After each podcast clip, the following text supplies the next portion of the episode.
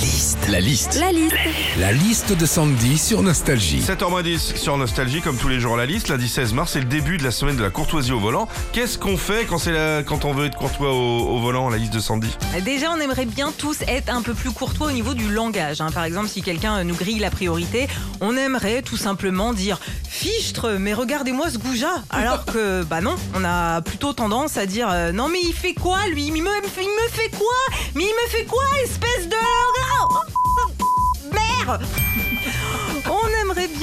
Aussi des fois être un peu plus courtois au volant au moment du respect des distances de sécurité. Alors il y a une règle par exemple sur autoroute, c'est un trait danger, deux traits sécurité. Sécurité. Voilà, sauf que quand tu es à 130 voie de gauche et qu'il y a un gars qui se traîne à 110, il y a tout de suite une opération de séduction qui se met en place. hein. Tu lui fais deux trois petits clins d'œil avec les phares et s'il comprend pas qu'il faut qu'il se rabatte, bah tu viens direct lui renifler le derrière.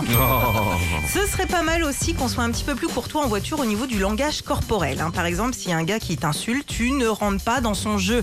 Tu peux même lui adresser un petit sourire courtois, voire même jouer la carte de l'ignorance. Tu ne le regardes pas. Mais pour te soulager, par contre, tu peux placer ta main sous le volant discrètement et lever ton majeur. Enfin, quand on est courtois au volant, on ne s'engage jamais sur un passage piéton lorsqu'une personne s'apprête à traverser. Jamais Jamais Ça veut donc dire que si t'es en voiture sur les Champs-Élysées un samedi après-midi, bah tu bouges pas jusqu'au dimanche matin. Retrouvez Philippe et Sandy, 6h-9h sur Nostalgie.